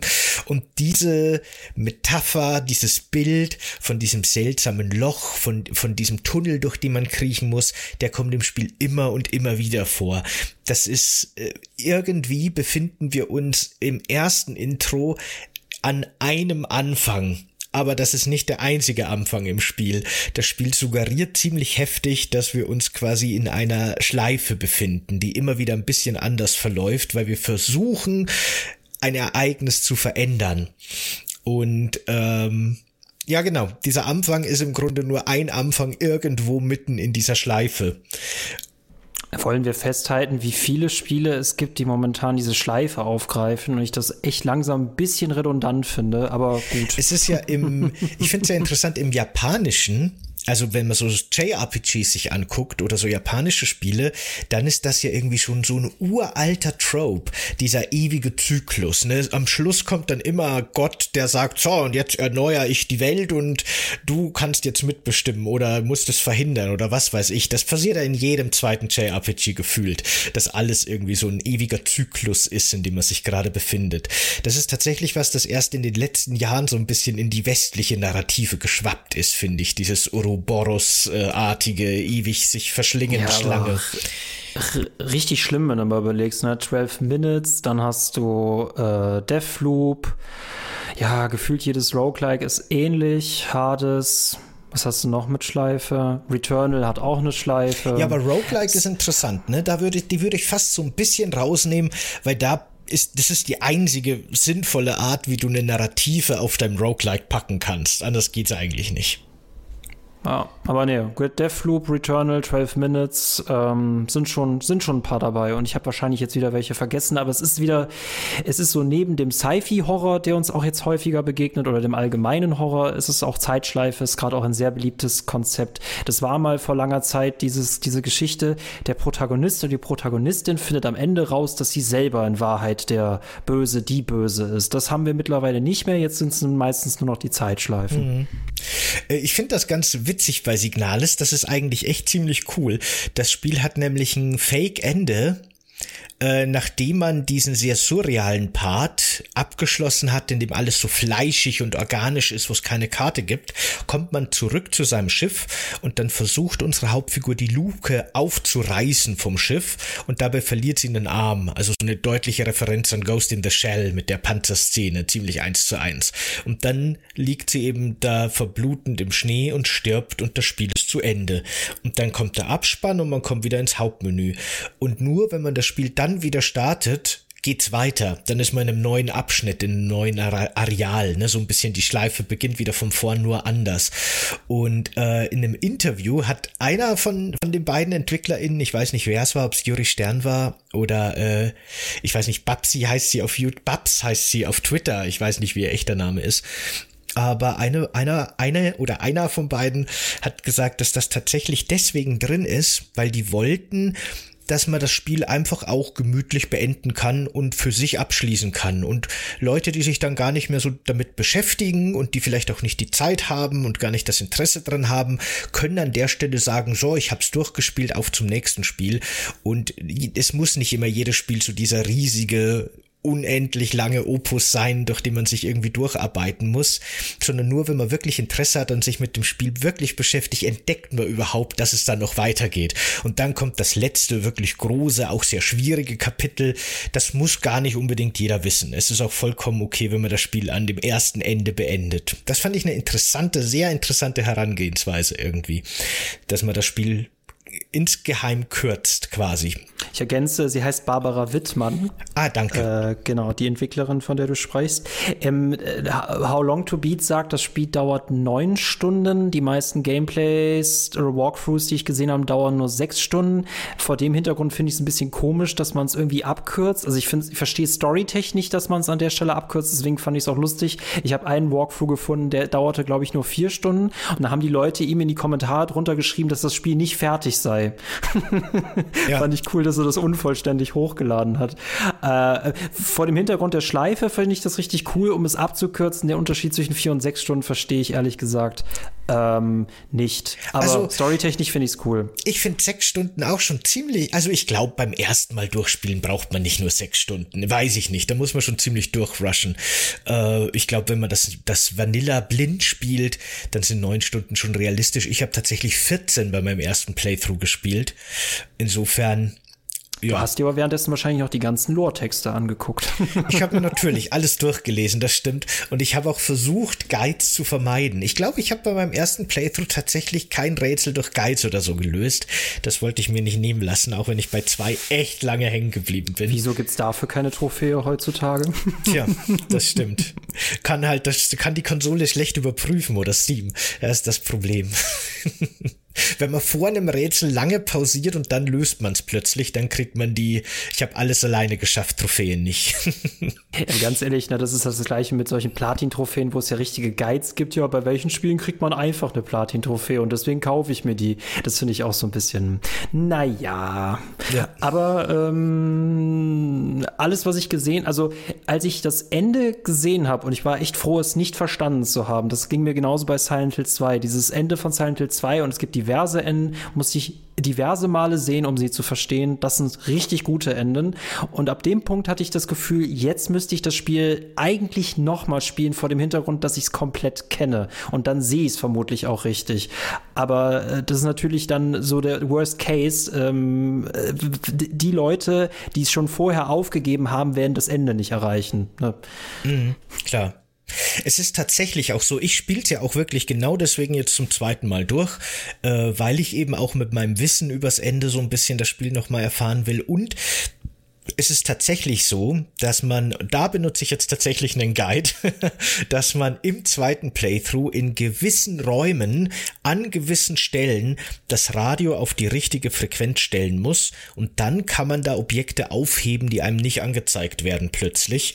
Und wenn man alle diese Objekte findet, fünf oder sechs Stück, dann kann man kurz vorm eigentlichen Ende eine Tür öffnen, die man ansonsten nicht öffnen kann. Und das ist wieder interessant, weil das ist wieder genau dieser Zyklus, den das Spiel immer wieder hat. Immer wieder gibt es diese zentrale Tür, für die du mehrere Schlüssel brauchst. Und letztendlich gibt es dann quasi diese Metatür, die alle diese äh, äh, Kapitel umspannt so ein bisschen. Du musst in jedem Kapitel, in dem du mehrere Schlüssel für die eine zentrale Tür finden musst, den einen Schlüssel finden für die wirkliche zentrale Tür am Ende. Ne? Das finde ich spannend. Es gibt so viele Symbolik und so viele Deutungen da drin, die ich bei weitem nicht verstehe. Aber was ich eben so ein bisschen mitgenommen habe, ist dieser Zyklus, ist das finde ich auch ganz interessant, das erfährt man auch aus Dokumenten, ist, dass es, das ist auch lore-technisch cool, in dem Universum Personen gibt, die irgendwie die Schwingung der Existenz spüren, so in der Art wird das erklärt, und einige werden so mächtig darin, so geschult darin, dass die die Realität nicht nur spüren können und somit nicht nur vorhersehen können, was passiert, sondern dass sie sogar verändern können, was passiert. Und ähm, ich glaube, die Pilotin, die wir suchen, aber selbst da bin ich mir nicht sicher, ist so eine Person, die die Realität verändern kann. Ich glaube nicht, dass wir das selber sind, aber ich bin mir wirklich, wie gesagt, nicht mal da sicher. Und äh, deswegen ich, durchleben wir diesen Zyklus immer wieder. Ich habe einen Ingame-Artikel gelesen, ähm, eben noch, äh, also als ersten Einstieg, bevor ich mir diese 40-minütigen Analysen auf YouTube äh, zu Gemüte führe. Und da steht drin, dass äh, Signalis ist für den Autoren des Artikels auf jeden Fall ein Horrorspiel, sehe ich anders. Aber es ist für ihn auch vor allem eine tragische Liebesgeschichte. Und du hast ja, ähm, du hast ja dieses Ende, das ich immer noch so ein bisschen als loses Puzzlestück gerade sehe, äh, dass sie ihre Freundin da, sobald sie das Schiff wieder betritt, aus dem sie ursprünglich rausgegangen ist, ihre Freundin in der Kryokammer herausholt, ihre Freundin sich nicht mehr an sie erinnern kann, die beiden aber trotzdem irgendwie noch, also unsere Protagonistin natürlich immer noch was für sie empfindet, sich dann einfach neben sie setzt und stirbt oder einfach neben ihr bleibt. Und das ist für mich gerade so die Szene, äh, ja, die ich wahrscheinlich zwei Minuten vor dem Podcast äh, gesehen habe und mich wahrscheinlich gerade die gesamte Zeit verfolgt. und die ich nicht verstehe, aber ja. Also Erstens musst du nochmal dann erklären, warum das für dich kein Horrorspiel ist. Weil ich fand das Spiel eben, wie schon gesagt, sehr, sehr anspannend auch, sehr cool in der Atmosphäre. Das war eins der Spiele, wo ich alle ein, zwei Stunden mal eine Pause machen musste, weil ich so angespannt war und so, oh Gott, ich brauche jetzt, ich muss jetzt mal kurz ein bisschen frische Luft stappen. Aber wie machst du das dann bei Dead Space, frage ich mich. Geht's mir genauso geht's mir genauso. Aber, aber da müsstest du doch eigentlich vom, vom, vom Härtegrad, weil Dead Space ja mal sechs ist, müsstest du da ja noch viel öfter Pausen machen, oder? Ich glaube, das ist eher, also so ein bisschen tendenziell, würde ich sagen, tendenziell würde ich sagen, ja, es ist ein bisschen, mein, mein Akku ist schneller voll, mein Horror-Akku, das kann sein. Aber ich glaube, das sind einfach sehr unterschiedliche Arten von Horror, die auch ein bisschen unterschiedlich auf mich wirken. Bei Dead Space ist es halt diese permanente Anspannung und bei Signalis ist es wirklich eher dieser atmosphärische Grusel, der überall in der Luft liegt. Schon auch so ein bisschen dieses, oh Gott, die können jederzeit wieder aufstehen und ich muss meine Ressourcen sparen, aber vor allem auch wirklich diese, diese Atmosphäre, die da sehr stark wirkt auf mich. Das war sehr provokant von mir formuliert, aber für mich ist es halt, wie gesagt, also ich, ich, ich äh, bitte um Absolution und Verzeihung. Also es ist, es ist für mich halt ein Rätsel-Story-Spiel mit Horrorelementen, aber kein Survival-Horrorspiel, auch wenn diese Ebenen da manchmal drinstecken, aber wie gesagt, vom Pacing und so von der, von dem, auf was es sich eigentlich fokussiert, möchte es eigentlich nur ein unheimliches Rätsel-Story-Spiel sein.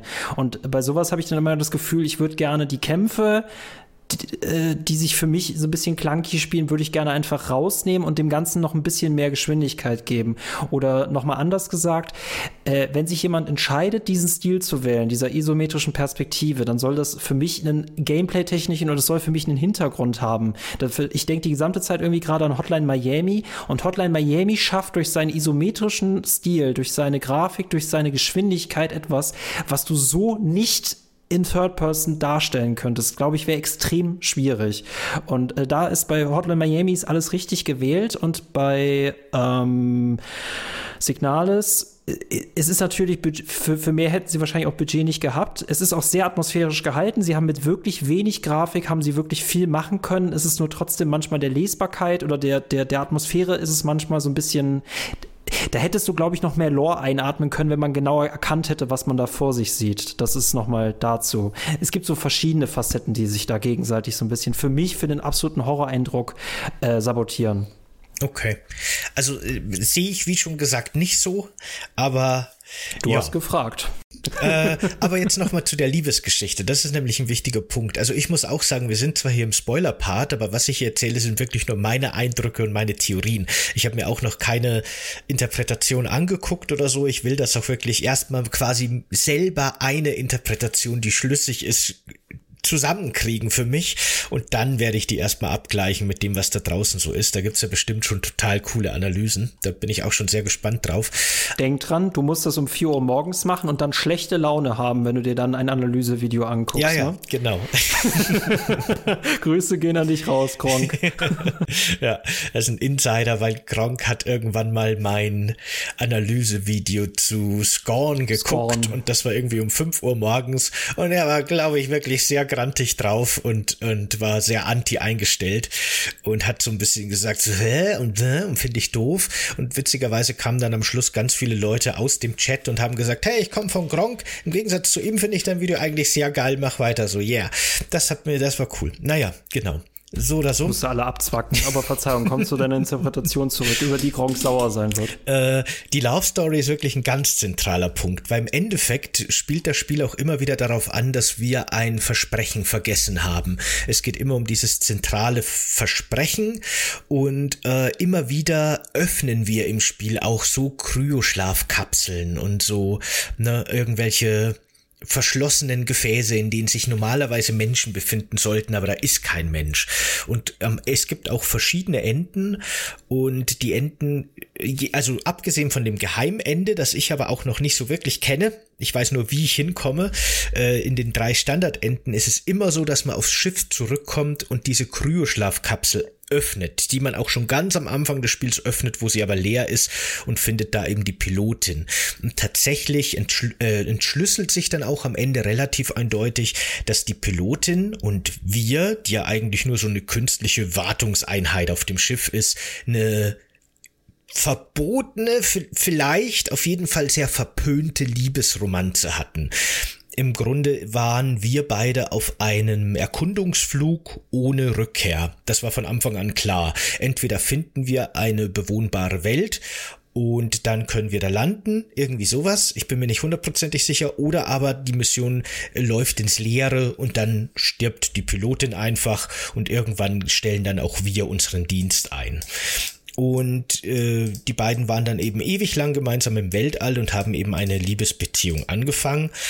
Und letztendlich dieses Versprechen, das wir vergessen haben, an das wir uns eben erinnern müssen, darum geht's dann in dem ganzen Spiel, ist, dass wir die Pilotin, unsere Geliebte quasi, unsere Freundin, umbringen, weil sie einfach alt geworden ist und weil die Lebenserhaltungssysteme im Schiff kaputt gehen, weil sie wahrscheinlich auch verstrahlt ist. Das lesen wir auch in Dokumenten, dass die, die, die Luft toxisch wird, das, die, ne, die Filter funktionieren nicht mehr. Äh, sie leidet halt einfach nur. Ihre Existenz ist Leiden und wir haben ihr versprochen, wir, wir beenden das für sie. Letztendlich. Und das Spiel ist so ein bisschen, der Weg dahin, so ein bisschen die Überwindung oder das Akzeptieren vielleicht auch dieses Verlustes dieser geliebten Person, dann auch noch durch unsere eigene Hand. Und ähm, ja, genau. Es gibt drei verschiedene Standardenden. Meistens erinnern sich die beiden nicht mehr so wirklich aneinander. Es ist alles sehr melancholisch und düster. Man könnte fast sagen, das Gute der Standardenden ist, wo wir sie dann tatsächlich umbringen wenn wir sie finden, was vielleicht auf dem ersten Blick gar nicht als das beste Ende wirkt, wenn man die Hintergründe nicht kennt. Aber das ist im Grunde so das, das Versprechen und der Abschluss, abgesehen von dem Geheimende, über das ich jetzt auch noch nicht viel sagen kann. Aber das ist. Aber hm. dann habe ich die Frage, alles an Zombies, was uns begegnet, ist das real oder nur in unserem Kopf?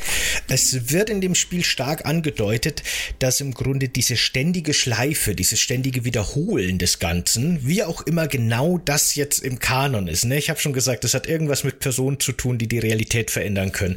Aber diese Schleife korruptiert die Realität. Im Endeffekt sind diese Zombies, also wir sind tatsächlich in dieser Raumstation, das sind tatsächlich Menschen, das sind tatsächlich diese Replika und durch das ständige Wiederholen dieser Zeitschleife korruptiert die Realität immer mehr.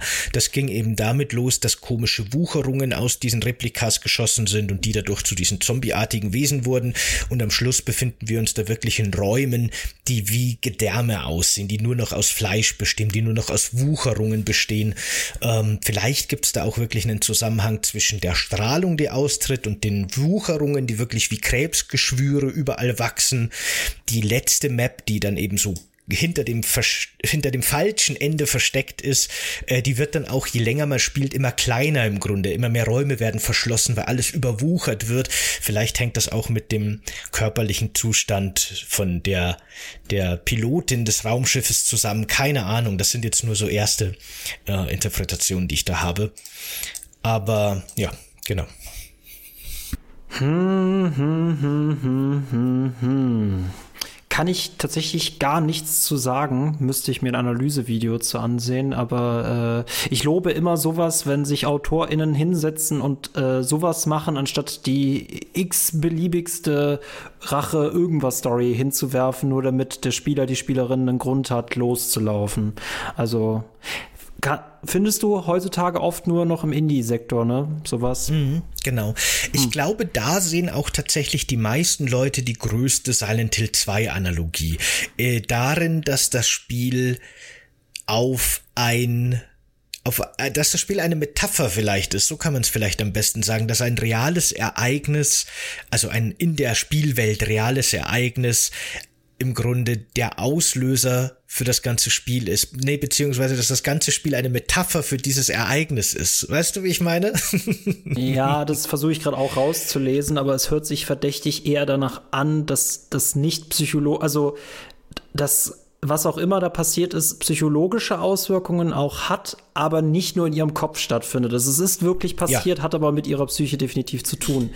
Ähm, und das hast du bei Silent Hill im Grunde. Ich finde es bei Silent Hill auch. noch schwieriger zu sagen. Ja, es, ja, es kommt nicht an Silent Hill ran in dem Sinne. Also kann ich nicht, kann ich nicht endgültig sagen. Ich kann nur sagen, es ist bei Silent Hill noch viel schwieriger, das auseinanderzuhalten. Ja, aber ich, ich meine, du hast dich halt mit Silent Hill 2 wirklich super deep beschäftigt, während du halt bei Signalis an der Oberfläche kratzt. Und ich auch. Das ich meinte auch. ich ja gerade. Genau, das eben. meinte ich ja gerade. Deswegen, das kann ich nicht nee. final sagen. Es ist aber immer so ein bisschen, ähm, wir können bei Signalis zumindest schon mal sagen, es kann nicht nur in ihrem Kopf stattgefunden haben, ähm, weil du auch diese Ausbrüche hast. Also ich habe es nicht komplett verstanden, was du, wie du es mir erklärt hast.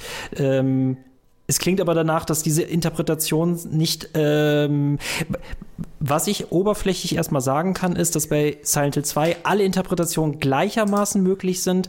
Was ich gerade raushöre, ist, dass bei Signalis die Interpretation, dass es nur in ihrem Kopf stattgefunden hat, schon mal ausfällt. Und das meine ich nur damit. Ich meine, keine Ahnung, die Interpretation ist theoretisch immer möglich, oder? Wer weiß. Aber. Ähm, ich melde mich nochmal, wenn ich durch bin. Ja, okay, genau.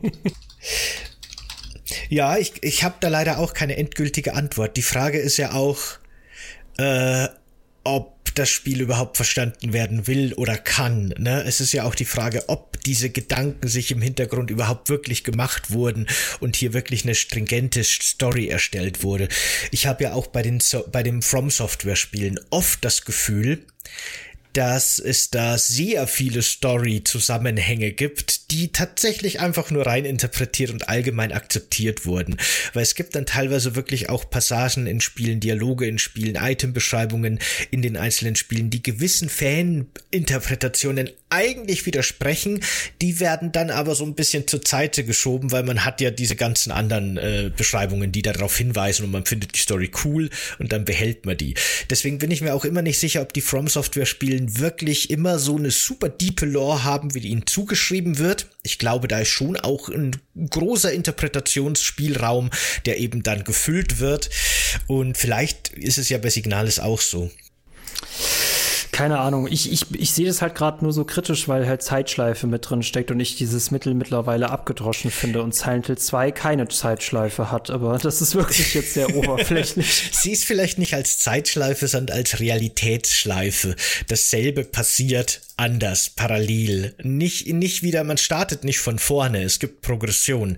Äh, man hat immer das gleiche Equipment dabei, man verliert den Arm und der wird repariert. Sachen, die man macht in der Welt, sind konsistent. So ist es ja nicht.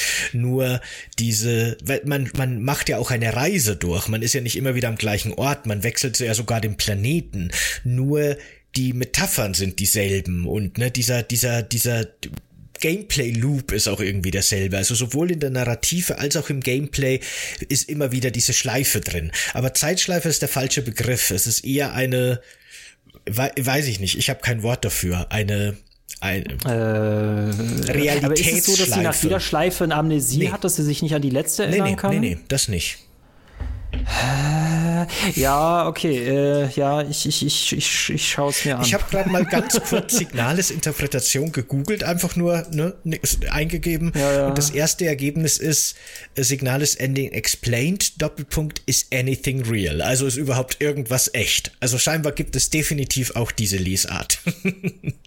Naja, aber da müsste man sich halt nur an, also das, na, nicht, dass es sie gibt, sondern ja, ja. Äh, ob sie gleichwertig zu den anderen Klar, ist. Das, ne? das ist logisch. Das ist ja, genau. Ich meine, gut, genau. ich, ich, weiß jetzt nicht, ob bei Silent Hill 2 das Hundeende gleichwertig. Äh, nee, das Hundeende und UFO-Ende, das sind beides, da weiß man immer, die sind nur zum Scherz ja. drin, aber alle anderen Enden sind gleichermaßen möglich. Genau. Also, genau. Ähm, man sollte sich mal die Enden von Homecoming ansehen, die sind richtig kurios. Aber ja. Ach ja, äh, nee, äh, ich, ich, ich, ich mag es. Ähm, ähm, wir, haben letztens einen Film gesehen, der hieß, äh, da spielte Kate Blanchett auch mit, der hieß ähm, The Dresser, glaube ich. Warte kurz. Und es war so ein Film, du, du warst, wenn du du warst mit ihm am Ende, du warst mit durch mit diesem Film und du warst nicht, du warst nicht zufrieden, aber du warst auch gleichzeitig nicht enttäuscht. Das hat dir einfach so eine Hausaufgabe mitgegeben, auf die du, über die du noch nachdenken musstest. Und das, glaube ich, ist das Gleiche bei Signalis. Deswegen, das kann man dem Spiel auf jeden Fall schon mal zugute halten. Okay. Ich habe gerade ja. noch ein, ein kleiner ein Tweet von Juri Stern gesehen, der sagt, man soll sich oder er wünschte sich, dass Leute sich wirklich auf die Inhalte im Spiel konzentrieren, um das Spiel zu interpretieren und auf Referenzen auf andere Medien, die tatsächlich im Spiel sind und nicht in irgendwelchen äh, möglichen Clues, die irgendwie von alten Dokumenten oder, oder File-Names oder was weiß ich was daherkommen. Also äh, laut ihm steckt die Lösung tatsächlich im Spiel so, wie es ist. Aber das ist halt wieder Käse. Der soll nicht erklären, was in seinem Spiel gelesen werden soll und was nicht. Aber was war das gerade, was du, was du äh, gerade gemeint hattest? Nee, äh, äh, ihm ging es in dem Tweet jetzt ganz speziell drum, dass äh, wirklich das, was im Spiel ist, zählt und nicht irgendwie, weil Data Miner anscheinend super deep gegraben haben und ganz viele Dokumente gefunden haben, die nicht im fertigen Spiel sind und viele Interpretationen berufen sich scheinbar äh, aktuell, die im Umlauf sind, auf Informationen, die in den Game-Files, aber nicht im Spiel sind. Darum ging es jetzt ganz speziell in dem Tweet. Aber das finde ich, das finde ich ja wieder interessant, ne? Also, dass ich das, also warum sind die dann überhaupt noch drin? Also, das finde ich interessant. Äh, ja, ich möchte noch korrigieren, es ist äh, Kate Winslet natürlich, nicht Kate Blanchett. Kate Winslet, The Dressmaker. Das ist ein Film, äh, wirklich, man versteht ihn, wenn man fertig ist, nicht und der war gar nicht schlecht, aber es ist einfach ein Rätsel. Genau. Äh, und Signal, das ist ein Rätsel, das ich auch noch nicht gelöst habe, aber gut. Ja, auf jeden Fall viel zu interpretieren und viel zum ähm, Rauslesen aus dem Spiel rauslesen und reininterpretieren. Kann man beides sehr gut. Ja. Aldus, wenn du gerade zuhörst, ist das für eine Sonntagsfolge zu viel? Schreib uns das bitte in die Kommentare. nee, ich glaube, das war nicht der Aldus, der beschwert sich nur immer, dass unser Einstieg so cringe ist. Ich glaube, dass es zu viel für eine Sonntagsfolge ist, das war der zu alt für, der sich beschwert hat, wenn die Themen zu komplex ah. werden. Ach, unsere Community ist so wunderbar und bunt. Ja, okay. Ja, genau. naja. Sebastian, möchtest du uns erlösen davon? Können wir gerne machen. Also wirklich, ohne Witz, ich, wir sind jetzt schon bei eineinhalb Stunden. Wir müssen jetzt auch mal Schluss machen. Am liebsten hätte ich eine Extreme-Folge dazu gemacht, weil ich könnte noch so viel drüber reden. Es gibt so viele Punkte, die wir noch nicht angesprochen haben. Aber lass dafür die Entwickler dazu holen. Genau. Vielleicht machen wir dann noch mal eine Sonderfolge dazu. Mal gucken. Auf jeden Fall bedanke ich mich jetzt erstmal herzlich bei euch allen fürs Zuhören und herzlich bei unseren KuchenbäckerInnen fürs Abstimmen für Signales. Auch wenn unsere Struktur heute ganz schön durch den Wind war, genauso wie Signales selbst manchmal, äh, hoffe ich, die Folge hat euch gefallen und ich hoffe, wir konnten am Schluss dann doch noch unsere wichtigsten Punkte und Thesen ein, äh, verständlich für euch aufbereiten. Äh, eure Meinung zu Signales wird mich sehr interessieren, wenn ihr das Spiel gespielt habt. Äh, wie hat es euch gefallen? Für mich wirklich eines der besten Survival-Horror-Spiele des letzten Jahrzehnts so ziemlich. Und äh, auf jeden Fall neben Elden Ring, das ist ein harter Kampf für mich, aber mit Elden Ring gemeinsam so auch das beste Spiel 22 für mich ganz klar. Und ähm, ja, wie hat es euch gefallen? Schreibt es mir gerne in die Kommentare, schreibt mir euch gerne eure Interpretationen des Spiels rein. Das würde mich sehr interessieren. Ihr habt es ja schon gemerkt, Same. ich kratzte auch wirklich noch an an der Oberfläche. Schaut gerne auf Steady vorbei, wenn ihr das Projekt unterstützen wollt. Dort erhaltet ihr dann auch zusätzliche Formate, äh, die hoffentlich cool sind. Mhm. Wir planen Großes, kann ich schon mal sagen. Oh, warte mal, ich weiß gar nicht genau. Doch, doch, passt schon. Ich musste nur kurz überlegen, wann die Folge hier veröffentlicht wird. Aber wir planen immer noch Großes, wenn die Folge veröffentlicht wird. Da könnt ihr euch auf was freuen. Es ist dann noch nicht veröffentlicht. Und es lohnt sich vorbeizuschauen und natürlich unterstützt ihr dadurch das Format und äh, nicht, ich meine, die, diese, dieser Podcast ist fast ausschließlich Community finanziert. Insofern können wir natürlich nur durch euren Support wachsen und coole neue Formate machen. Vielen Dank, wie gesagt, dafür an alle BäckerInnen, die schon da sind und vielen Dank an Too alle, long die didn't kommen. read, ihr seid die Besten. In diesem Sinne, ciao Leute. Genau. Ciao, macht's gut. Tschüss.